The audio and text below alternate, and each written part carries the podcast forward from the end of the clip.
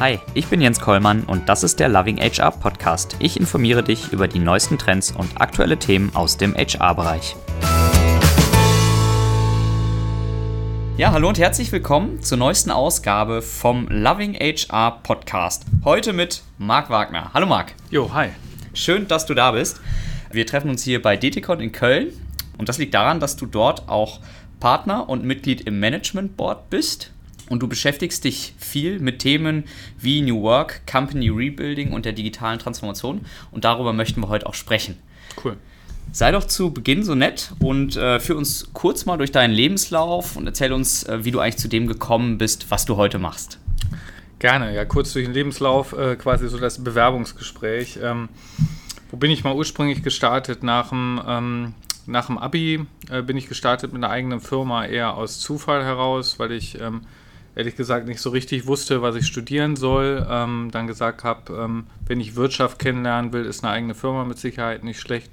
Das hat sich dann besser entwickelt als gedacht. Daran bin ich dann hängen geblieben. Das war mhm. eine IT-Softwareentwicklungsfirma, die zusätzlich ab einem bestimmten Punkt dann noch Trainings mit angeboten hat, die sich dann um 2000 rum, wie viele andere auch, ein bisschen verkalkuliert hat, was ähm, Geschäftsmodelle, Pitchen bei Venture Capitalisten etc. betraf, äh, mhm. waren da in, einer, in, einer guten, in einem guten Lauf mit einem größeren VC und dann ist die Bubble geplatzt und dann war das Ding ähm, entsprechend, ähm, ja, entsprechend abwicklungsbereit, würde ich mal sagen, und mhm. bin dann ähm, danach in den Restrukturierungsbereich gegangen. Also habe aus der Not eine Tugend gemacht, äh, Mittelstandssanierung gemacht, mhm. Restrukturierung im Corporate-Bereich, Finance, Compliance etc. Themen bis ich dann irgendwann mehr oder weniger freiwillig, weil du als Finanzer und ITler HR jetzt eher mit skeptischen Augen siehst und dir eher die Frage stellst, braucht man sowas überhaupt, ähm, habe dann den HR-Beratungspart ähm, von der Dedicon übernehmen dürfen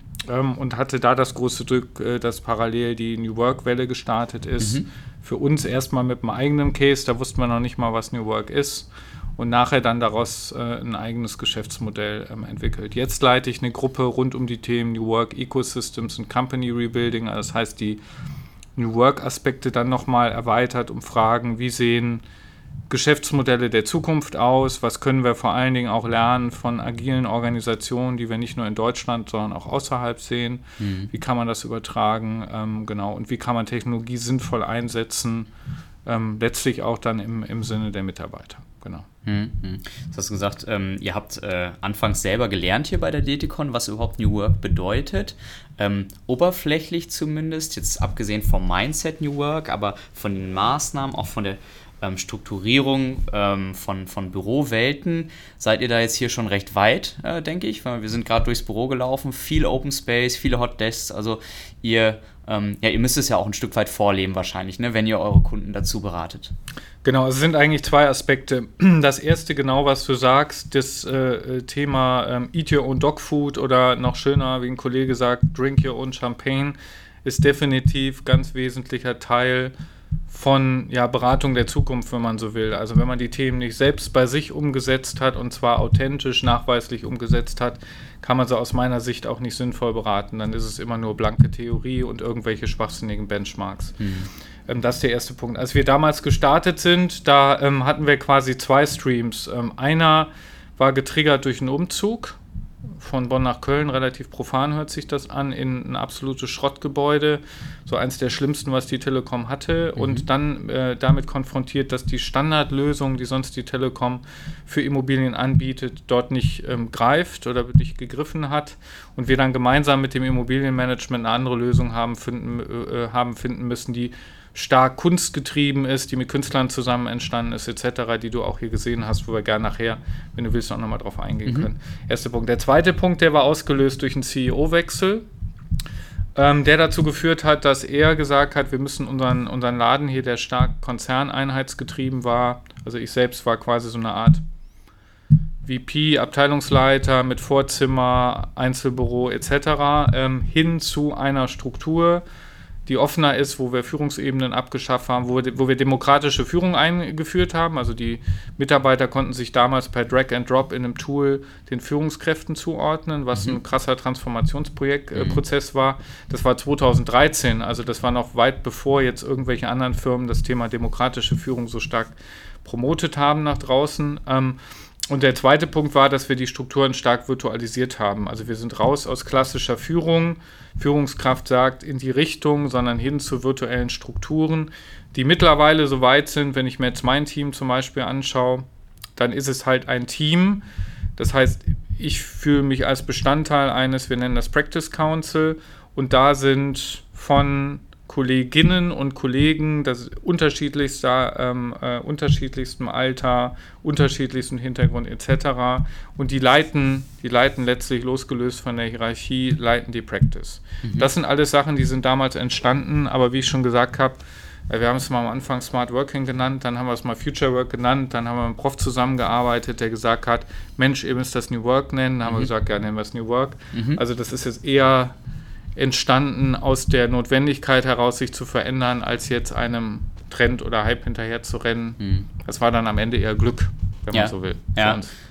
Du sagtest aus der Notwendigkeit heraus, sich zu verändern. Diese Notwendigkeit spüren auch aktuell viele Unternehmen. Was sind so die größten Herausforderungen deiner Kunden? Das ist, ähm, ich wollte zuerst sagen, es ist ganz unterschiedlich, aber ganz so unterschiedlich ist es dann nicht. Der Reifegrad ist halt, ist halt ein anderer. Also das Buzzword Digitalisierung, da war ich jetzt vor ein paar Tagen ähm, noch äh, auf einer Veranstaltung, das weicht so immer stärker dem Thema, mh, mm, wir müssen mit den Menschen anders umgehen, wir müssen Menschen anders organisieren. Soll heißen, nicht mehr Technologie macht nachher den Unterschied, weil Technologie ist de facto frei verfügbar. Mhm. Also du kannst heutzutage als Zwei-Mann-Bude ohne großes Kapital, kannst du auf Top-Technologie zurückgreifen aber gut ausgebildete Talente, die bereit sind, auch ihr Wissen weiter anzureichern, das macht halt am Ende des Tages den Unterschied. Mhm. So, und das erkennen immer mehr Unternehmen, also dass dieses Thema, wie gehe ich mit Talenten um, wie ziehe ich die an, etc., wie bin ich da attraktiv, dass das ein Treiber ist. Der zweite Treiber, und der mit, geht damit einher, ist, wir sind ja gerade in Deutschland, und ich meine, das ist mein Lieblingsthema, ähm, und da versuche ich mich jetzt knapp zu halten, sonst sprengt das wieder alles. Wir sind in Deutschland, da haben wir auch mal eine Studie zu gemacht, unglaublich gut drauf konditioniert, Dinge mega effizient zu gestalten, inkrementell zu verbessern, auf Perfektion zu trimmen. Also Themen wie Lean-Ansätze, Themen wie Waste Reduction etc., die liegen uns unheimlich stark. Das kommt mit Sicherheit auch aus der Ingenieursdenke und ist ja auch erstmal positiv. Mhm. Was uns aber nicht so liegt, und das fällt uns halt im Moment gnadenlos auf die Füße, ist mal fünf Grad sein lassen, experimentieren, Risiken eingehen, also all die Voraussetzungen für Innovation, für Kreativität, kreative Freiräume. Wir zerstören eher die kreativen Freiräume, indem wir sagen, Mensch, da ist noch, da können wir noch mal 10% rausschwitzen, da können wir noch mal Sachen zusammenlegen.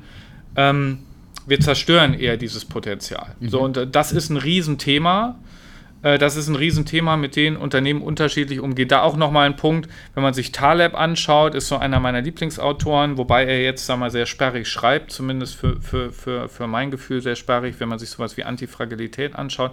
Da beschreibt er ja auch schon Strukturen, die in einem sich stark verändernden Umfeld überlebensfähig sind und die äh, zeichnen sich halt nicht durch massiv effizient Zentralisierung aus, sondern die zeichnen sich aus durch Dezentralität, bewusste Redundanz etc., wie ich es mhm. auch in der Natur vorfinde.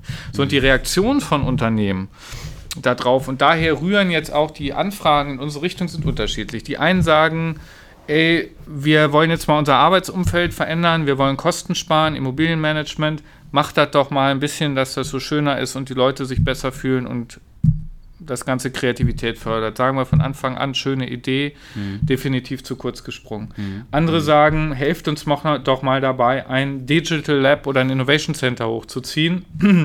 Habe ich auch schon viel zu gesagt, schon vor anderthalb Jahren, dass viele von denen pleite oder, oder draufgehen werden, eingestellt werden, passiert gerade. Also da bin ich, äh, bin ich nicht happy, aber wäre jetzt doof gewesen, wenn man da völlig daneben gelegen hätte. Mhm. Ähm, und das rührt letztlich daher, dass es Innovat oft Innovationsfeigenblätter sind, die keine Ende-zu-Ende-Exekutionsverantwortung ähm, haben und das Thema skalierbare Geschäftsmodelle, die Netzeffekte ausnutzen, nicht wirklich ernst nehmen. Mhm. Ähm, das ist ein Thema. Dann ähm, natürlich stark im Tool-Kontext. Wir wollen eine Social Collaboration Plattform einführen. Was heißt Social? Also wenn ich an Social-Themen denke, so, also soziale Kollaborationsplattformen können unglaubliche Power entfalten, weil sie das Thema Machtkonstrukte in äh, Unternehmen völlig auf den Kopf stellen, weil du mhm. plötzlich Expertentum förderst etc. Mhm. Nur da ist die Plattform nur das Tool etc. Also mhm. soll heißen, alles zielt in Richtung Talente anziehen, innovative Geschäftsmodelle hervorbringen können, mit dem Thema Digitalisierung umgehen können, mit den Veränderungen und auch mit neuen Playern umgehen zu können. Ähm, und an vielen Stellen ähm, ist das, was man halt vorher gemacht hat, genau konträr zu dem, was man jetzt braucht. Da kann man jetzt noch eine Riesendiskussion zum Thema Bildungssystem anschließen, die spare ich mir jetzt. Mhm. Aber ähm, äh, das, sind, ähm, das sind so die, die Herausforderungen, mit denen unsere Kunden konfrontiert sind. Die einen mehr, sobald eine Krise da ist, Stichwort Energiewende, Dieselgate etc., dann besteht der Bedarf, mehr. Ähm, die anderen, die halt noch nicht finanziell so stark betroffen sind, die tasten sich dann da langsamer ran, bis dann die Krise kommt. Mhm. Ähm, genau, du hast es gesagt, die Diskussion um das Thema ähm, Bildungssystem, die lassen wir mal außen vor für diesen Podcast. Ähm, noch ein bisschen genauer reingehen würde ich allerdings in dieses Thema New Work. Und du hast gerade schon verschiedene Punkte genannt, mhm. die sich irgendwie in dieser Wolke verorten lassen. Ähm, du bist auch viel international unterwegs. Was ist so dein Eindruck? Wie weit sind wir überhaupt in Deutschland, was das Thema New Work angeht? Jetzt ist erstmal eine Frage, wie man natürlich New Work äh, definiert und viel international unterwegs. Mein, mein Blick ist auch dort äh, primär beschränkt auf das, was in den USA und in China passiert. Also das, das mal vorweggeschoben. Ähm, wenn man sich also wir haben für uns oder ich habe für mich mal, weil New Work ist ja ursprünglich mal Friedhof Bergmann, ähm, New Work Bewegung, alternative Lebensmodelle etc. ist ja getrieben worden aus einer ähnlichen Motivation wie im Moment die Diskussion um bedingungsloses Grundeinkommen, um Vier-Stunden-Tage etc. Also wie gehe ich mit einer Automatisierung um, wie suche ich mir als Mensch meinen Platz im Zeitalter von einer stärkeren Automatisierung, Roboterisierung. Das klammern wir für uns ein bisschen aus in der Diskussion mit Unternehmen und auch in der Frage, wie gut ist man jetzt organisatorisch ähm, äh, aufgestellt in Bezug ähm, auf Digitalisierung. Das diskutieren wir aber anders. Und ähm, deswegen definieren wir für uns New Work eher als die Frage, also ganz profan, Auswirkungen von Digitalisierung auf die Gestaltung von Arbeit. Mhm. So, und wenn du dir das anschaust, gerade in, ähm, in Deutschland im Vergleich zu, zum, zum Ausland, dann, ähm, und da bin ich ähm, absolut ähm, überzeugt von und lass mich davon auch nicht abbringen, da haben wir einfach einen überbodenden äh, Regulationsdrang, jeden neuen Trend, jede neue Technologie erstmal mit einem, äh, mit, einer, mit, einem, äh, mit einem neuen Regelwerk, einem neuen Gesetz zu versehen ähm, und uns dadurch ähm, den Umgang mit dieser Technologie zu verbauen. Weil das, was ich nicht sage, ist, lasst uns unreflektiert, naiv mit neuer Technologie um, umgehen. Lass, ich sage schon, lasst uns ein Thema wie künstliche Intelligenz, selbstlernende Systeme, Stichwort macht es Sinn, Roboter, ähm, Waffensysteme, selbstlernende Roboter, Waffensysteme, die grundsätzlich zu verbannen etc. Das finde ich sind alles total wichtige Diskussionen. Wir neigen nur dazu zu sagen, boah, lass uns die Diskussion lieber aus unserem Land halten, lass mal ein Gesetz erlassen, dass es bei uns nicht geht. Und ähm, dann kommen wir in Diskussionen, wenn ich jetzt auf den äh, Organisationskontext schaue, ich bin großer Fan vom, ähm, äh, äh, vom ähm, äh, Prinzip oder der Organisationsform der Exponential Organization, die ähm, ähm, Salim Ismail in der Singularity University entwickelt hat. Ist natürlich vieles auch populärwissenschaftlich, aber ähm, hat viele tolle Facetten, die ähm, auf die Frage, wie kann ich mit exponentiellen Wachstumskurven sinnvoll organisatorisch umgehen, beinhaltet. Vieles davon ist bei uns nicht umsetzbar. Ja, mhm. also Stichwort, mein Lieblingsthema, womit man dich auf die Palme bringen kann, Scheinselbstständigkeit. Mhm. Ja, also du bist ja de facto nicht in der Lage, ähm, nicht in der Lage, solche wirklich fluiden Konstrukte hier in Deutschland abzubilden. Wir haben ganz, ich nenne es bewusst mal keinen Namen, Ähm, wir sind jetzt konfrontiert worden mit einem Joint Venture, da sind also gute Idee, da sind zwei Einheiten zusammengegangen, also findet eine Kooperation statt und dann habe ich einen Vertreter gefragt, und da geht es auch noch um Kommunikationsthemen, ja, kannst du denn da mit, dem, mit der anderen Einheit, ihr sitzt ja dann bestimmt immer zusammen und habt einen gemeinsamen Joe Fix und da kommt, nee, dürfen wir nicht. So, wie, ihr dürft ihr nicht. Nee, wir dürfen auch auf deren Systeme nicht zugreifen. Wir dürfen nicht am gleichen Ort sitzen. Ja, New Work Places, ja, müssen wir immer uns Gedanken machen, wie können wir irgendwas schaffen, was das Thema Scheinselbstständigkeit rausnäht. Dann die Frage Arbeitszeit. Ja, es hat sich für mich noch immer nicht erschlossen, warum ich, und da gehen ja manche Unternehmen einen sehr drastischen Weg, die schalten einfach abends einen Server ab, ja, warum ich nach 22 oder 23 Uhr keine E-Mails mehr beantworten soll. Wenn ich dafür dann die Chance habe, erst um 11 Uhr aufzustehen, weil es meinem Lebens-, Bio- etc. Rhythmus äh, äh, dazu passt, mittags mich vielleicht noch mit meiner Family oder meinen Kindern zu treffen oder joggen zu gehen oder sonst was und ich dann das Gefühl habe, ich muss um 23 Uhr nochmal zu arbeiten, finde ich das erstmal gar nicht negativ. Mhm. Gleiches gilt fürs Wochenende mhm. etc. Also da glaube ich, da stehen wir uns an vielen Ecken stehen wir uns auf den Füßen, Europäische Datenschutzgrundverordnung etc. Also ich glaube, da, das ist ein, und da, das ist toll für uns Berater, weil wir nämlich in New Work-Projekten ganz viele dieser Hürden dann erst mühsam aus dem Weg räumen müssen und dann gibt es wilde Abstimmungen mit nochmal mit der Mitbestimmung etc.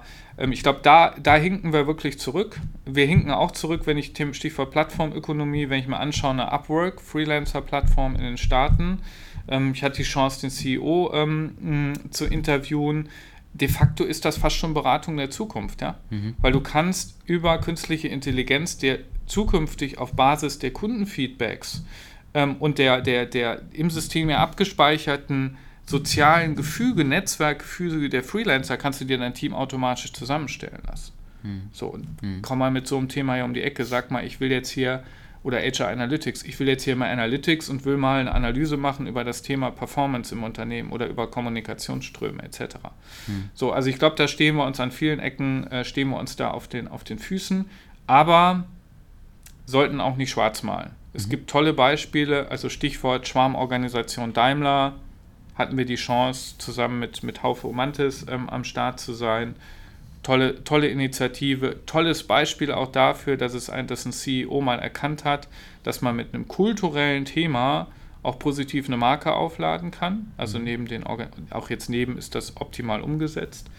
Ähm, auch die Inogy, für die wir, ähm, für die wir ähm, aktuell arbeiten, die ja auch durchaus sich in einem turbulenten Umfeld befindet, aus meiner Sicht das Thema sehr gut angegangen, mhm. das Thema New Work.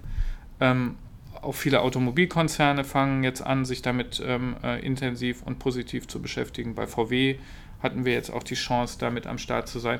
Also ich glaube, es gibt da Hoffnung, hm. es gibt da Hoffnung, aber ähm, ich glaube, es wird nicht damit getan sein, dass plötzlich die Unternehmen total offen werden, sondern da brauchen wir den regulatorischen Rahmen, der ins 21. Jahrhundert passt. Ähm, und der nicht ähm, auf quasi Fließbandarbeiter ähm, und einen Schutz von, von, was ja damals sinnvoll war, äh, ein Schutz von, von Fließbandarbeiter oder ähnlichen abgestimmt ist. Die Zeiten sind einfach vorbei. Mhm. Du hattest jetzt äh, vorhin schon kurz mal den Begriff äh, Digital Labs mit reingeworfen, ja. auch als eine Maßnahme, die Unternehmen ergreifen, um einfach auf ähm, veränderte Rahmenbedingungen in der ja, VUCA-World, oft genug zitiert, ähm, zu, zu reagieren. Was ist so deine Sicht der Dinge? Wie reagieren Unternehmen typischerweise und äh, was passt daran vielleicht auch aus deiner Sicht nicht ganz? Ja, also es ist ja äh, typisch äh, Umgang äh, und, und ich glaube in Deutschland dann noch ein bisschen mehr als in, in, im Ausland, ähm, weil wir, das ist ja auch gut, weil wir Dinge dann gerne hinterfragen und eher die Risiken als die Chancen sehen, ist ja erstmal, okay, da kommt eine Veränderung, da kommt was Neues, will ich nichts mit zu tun haben, also baue ich mir ein Konstrukt, warum ich mich eigentlich damit nicht beschäftigen muss. So, und warum das eigentlich ja alles total schlimm, äh, gar nicht so schlimm ist und noch ganz weit entfernt ist. Und dann kommt es dann irgendwann und man merkt oft in den, in den Financials, wir sind ja ein sehr kapitalmarktorientiertes äh, Land, ähm, oh, es geht runter, ich muss mich damit beschäftigen. So, und bevor ich jetzt hingehe und mich ernsthaft als jemand, der dann oft komme ja selbst aus dem Finanz- und Controlling-Bereich, mhm. der, der eher in dieser Kurzfristwelt unterwegs ist und darauf konditioniert ist, Zahlen ähm, quasi äh, äh, auf den richtigen Stand zu bringen und nicht, oh, Risiko und Innovation, sage ich dann, okay, ich baue mir irgendwas, was wo ich mich gar nicht so richtig mit beschäftigen muss, was aber irgendwie so nach Innovation riecht und, und wo ich dann sagen kann, okay, das habe ich auch. Ja, eigentlich mhm. verfolge ich ein Renditeziel, aber die können, die sollen da mal ein bisschen rumspielen. So, mhm. und, und dann werden diese Labs gegründet und dann werden Leute mit Turnschuhen, die ganz cool und hip sind, und dann wird dann auch mal jemand aus den Staaten rein, reingeholt oder aus Israel, ist ja auch nicht schlecht, gerade wenn es um Security-Themen geht. Und die werden dann da reingepackt und die sollen jetzt mal coole Geschäftsmodelle entwickeln. Mhm. Und die, da wird dann Buzzword Bingo hoch 3, Lean Startup, die Design Thinking, Canvas hier, Canvas dort, Accelerator, Schnickschnack-Programm, tolles Umfeld, viel Geld. Und, und dann guckt man, ab einem bestimmten Punkt schaut man sich, und die entwickeln dann auch oft noch gute Ideen. So, dann ist ja das, was ich eben schon meinte, dann passiert, passieren ja, gibt es aus, aus, aus meiner Beobachtung folgende Effekte. Und ein Effekt ist der, ähm, dass denen einfach die, also zeitlich die Luft ausgeht. Also dass sie es nicht schaffen, schnell genug zahlenmäßig so in den grünen Bereich zu kommen, dass sie ähm, quasi eine Akzeptanz dann auch finden bei dem oft im Management, äh, Management-Team, das dann zwischendurch wieder gewechselt ähm, ist und plötzlich das Thema, was der Vorgänger ganz toll fand, nicht mehr ganz so cool findet. Der zweite Punkt ist der, dass ähm, wirklich skalierbare Geschäftsmodelle, die ähm, exponentiellen Wachstumskurven ähm, folgen und die, wenn ich mir die Exponential Organization anschaue, die sagen immer, alles, was wir hier machen, also ist der Singularity, Werbespruch, alles, was wir hier machen, das muss mindestens Effekt haben auf eine Milliarde Menschen. So, und wenn man jetzt all diese Themen, die dort entwickelt wird, mal danach checken würde, haben die das Potenzial, mal eine Milliarde Menschen zu adressieren? Weiß ich nicht. Ähm, und oft ist es dann so, man entwickelt bis zum Prototyp und dann sagt man, boah, jetzt muss das Ding noch umgesetzt werden. Dann ist man wieder abhängig vom Rest der Organisation und der Rest der Organisation findet dieses Lab eher doof. Mhm. Ja, weil sie, also entweder der Neidkomplex, boah, da ist jetzt jahrelang Geld reingepumpt worden, die kriegen eh nichts auf die Kette. Ja, oder der Punkt, oh, die sind mir total suspekt, ähm, die entwickeln so komische Sachen, die mich im Zweifelsfall gefährden, äh, die mein, also mein etabliertes Geschäftsmodell ähm, gefährden. Also das ist ja dieser dieses tolle Buzzword Ambidextrie, ja, der Exploit-Part und der Explore-Part und die bewusst erzeugten Widersprüche, die aber dann das Management-Team nicht nur zulassen, sondern auch fördern muss, das mhm. fehlt dann am Ende des Tages.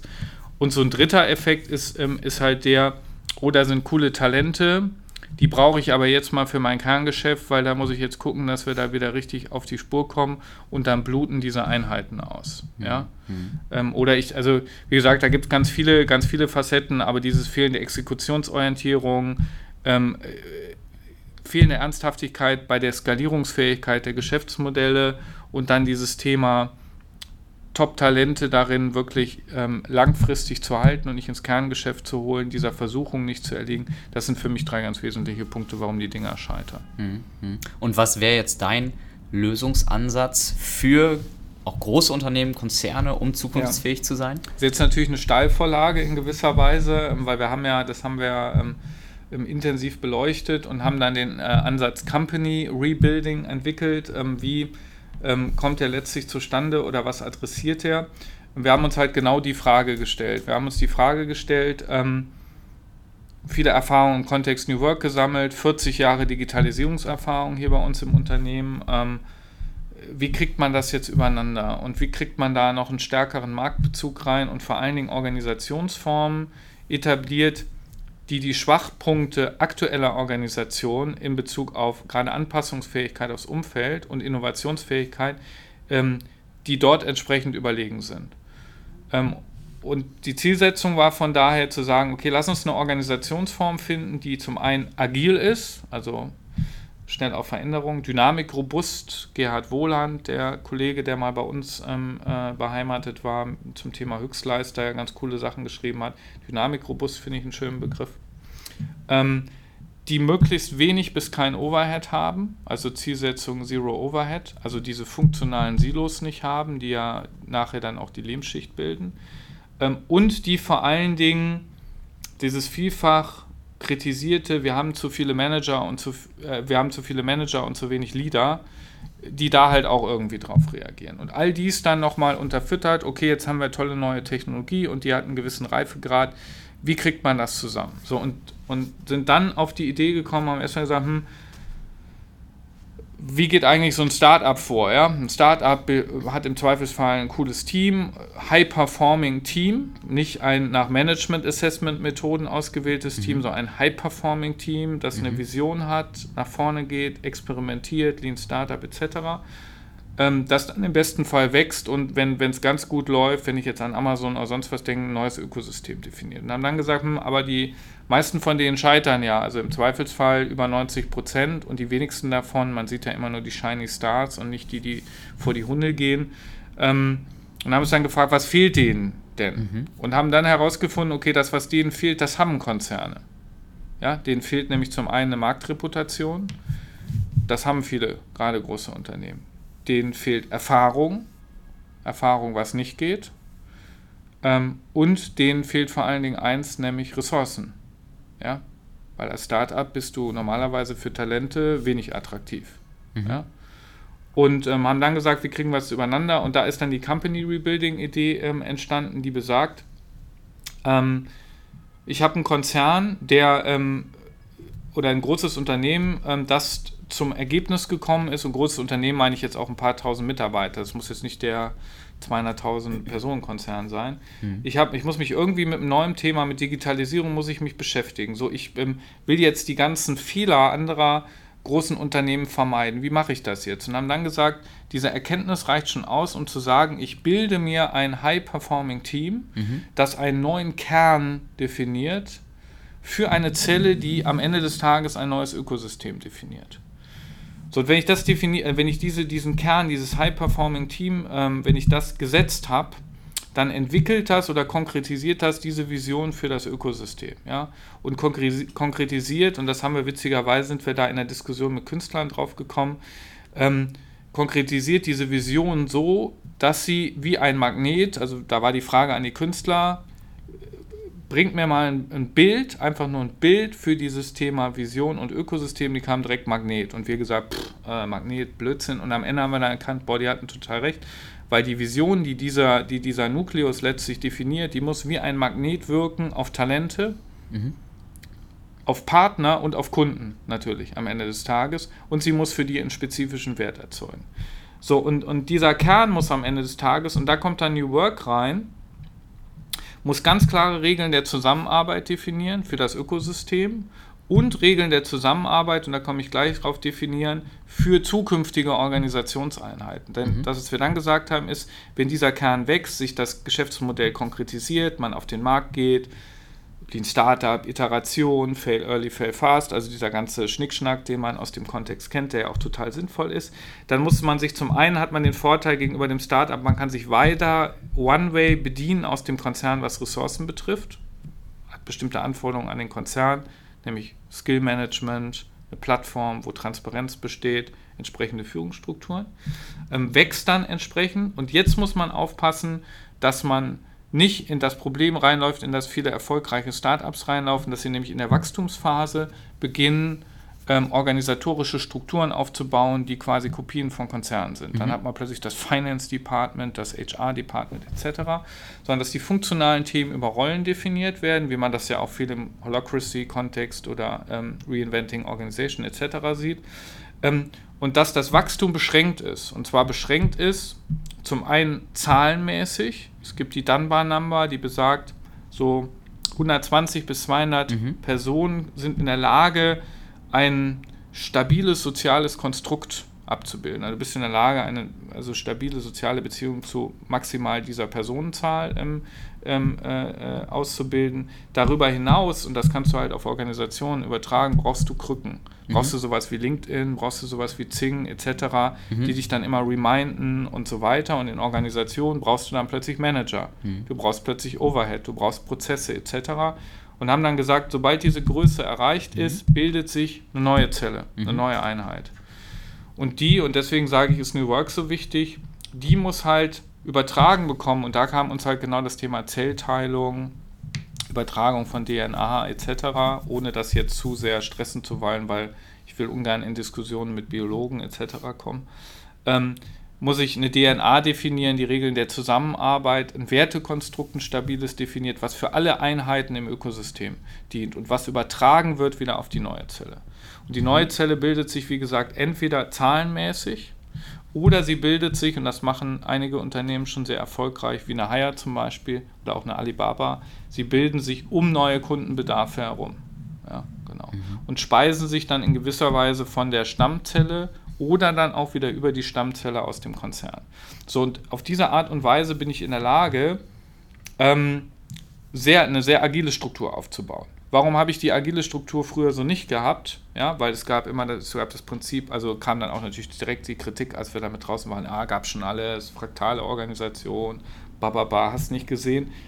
Absolut richtig. Also viele der Ansätze, Einzelfacetten gab es schon, es gab nur nie die Technologie. Du hast früher immer die Abwägung treffen müssen, Komplexität auf der einen Seite, also mhm. viele kleine Strukturen, die miteinander zusammenarbeiten, ist eine unglaubliche Komplexität, eine Netzwerkkomplexität. Ähm, und auf der anderen Seite ist das Thema Agilität. Also das immer abwägen müssen, okay, Agilität versus Komplexität. So die Komplexität, die kriege ich jetzt reduziert durch Technologie. Weil ich habe Plattformen, ich habe Analytics, ich habe AI, ich bin in der Lage, mich zu organisieren. Ich habe das Upwork-Beispiel gebracht. Mhm. Das kannst du locker übertragen auf ein Ökosystem, was den Austausch von Ressourcen betrifft.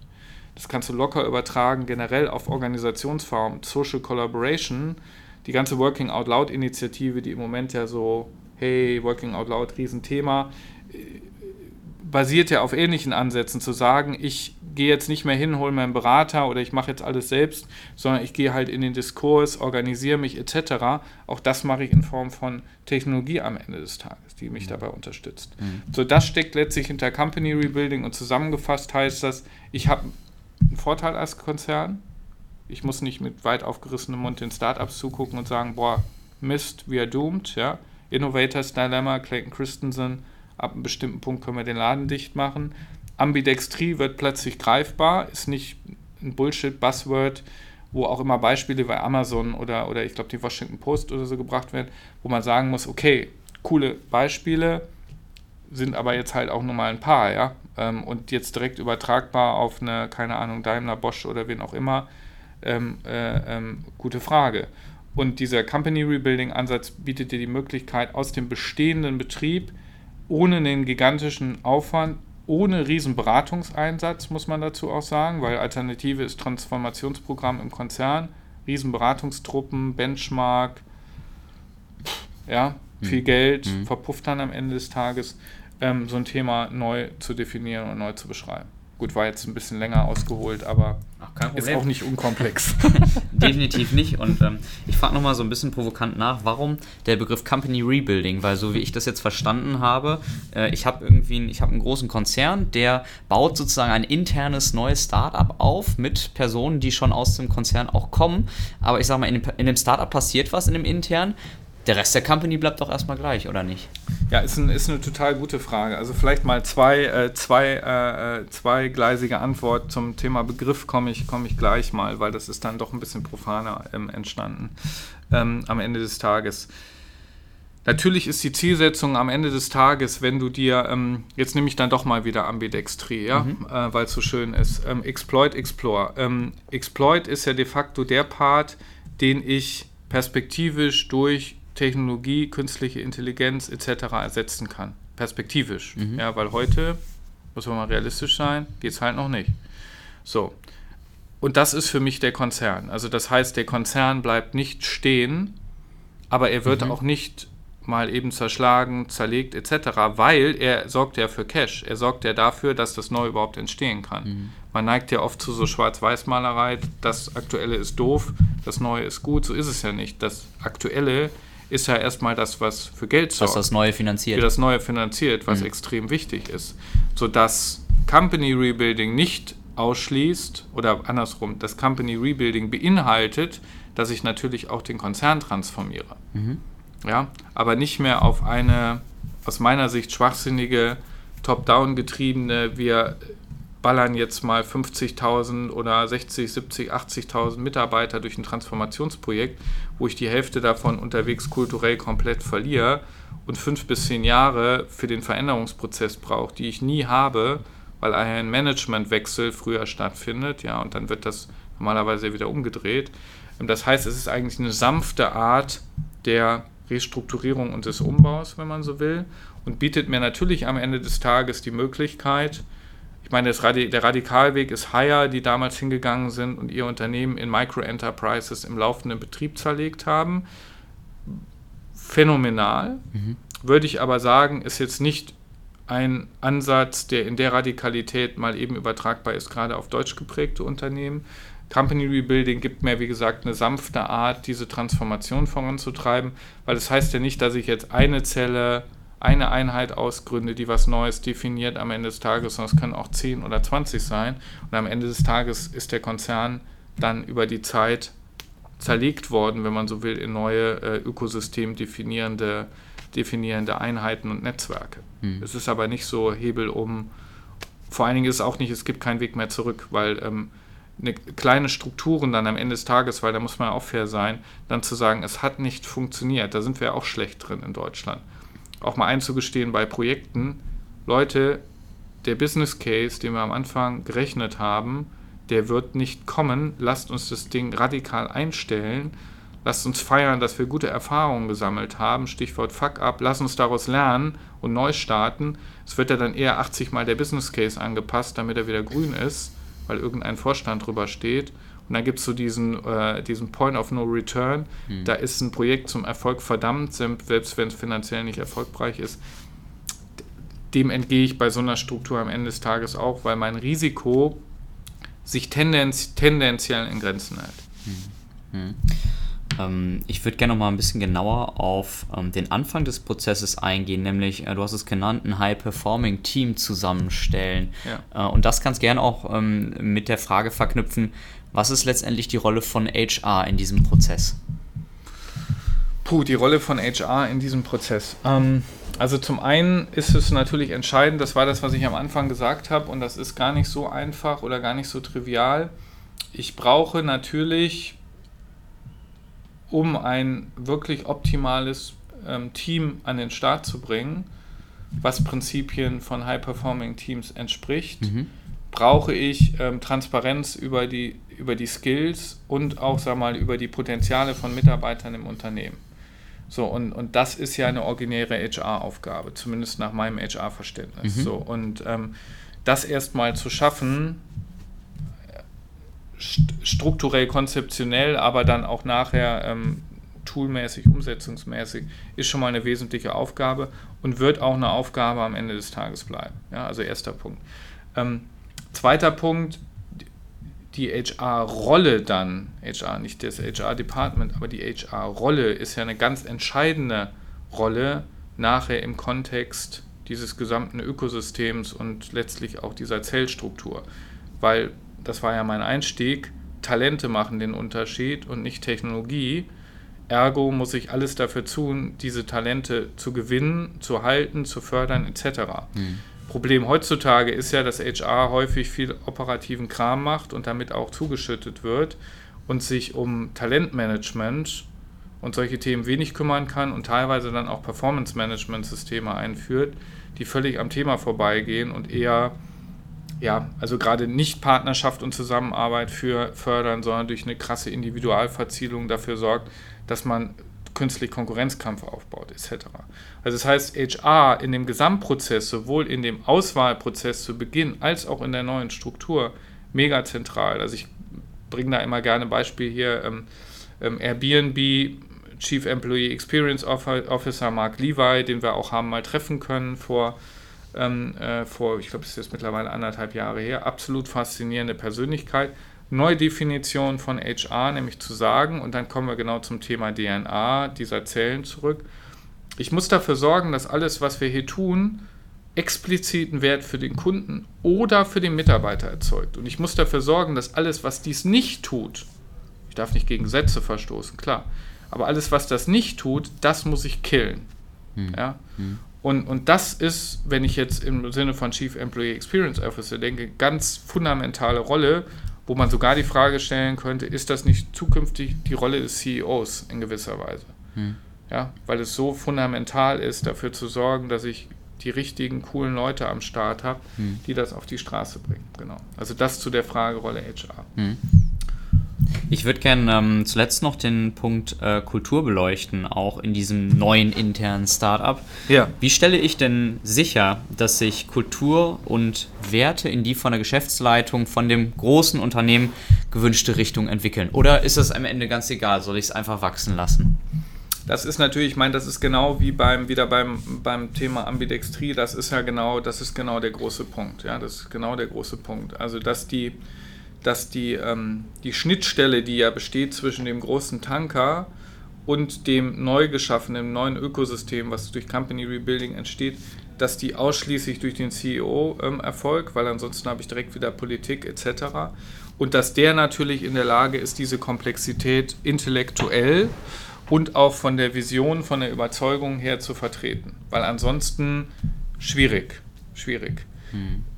Also das ist der erste Punkt. Also das heißt eine riesen Leadership-Aufgabe, die am Ende des Tages bedeutet, ich darf halt nicht den Chefcontroller da sitzen haben, der nur darauf guckt, wie sieht es denn so am Kapitalmarkt aus, sondern ich brauche jemanden, der das auch kann, aber der gleichzeitig einen visionären Blick hat und sagt, okay, in 15 Jahren wenn wir so weitermachen wie heute, werden wir nicht mehr da sein. Was tun wir dagegen? Wie, wie sorgen wir für die Widersprüche? Ja, also wie sorgen wir dafür, dass Dinge aufgebaut werden, experimentiert werden, die das Bestehende bewusst in Frage stellen und challengen, dass sich das Bestehende auch dann durchaus inkrementell schnell weiterentwickelt, aber auch Neues entstehen kann. Also große Leadership-Aufgabe.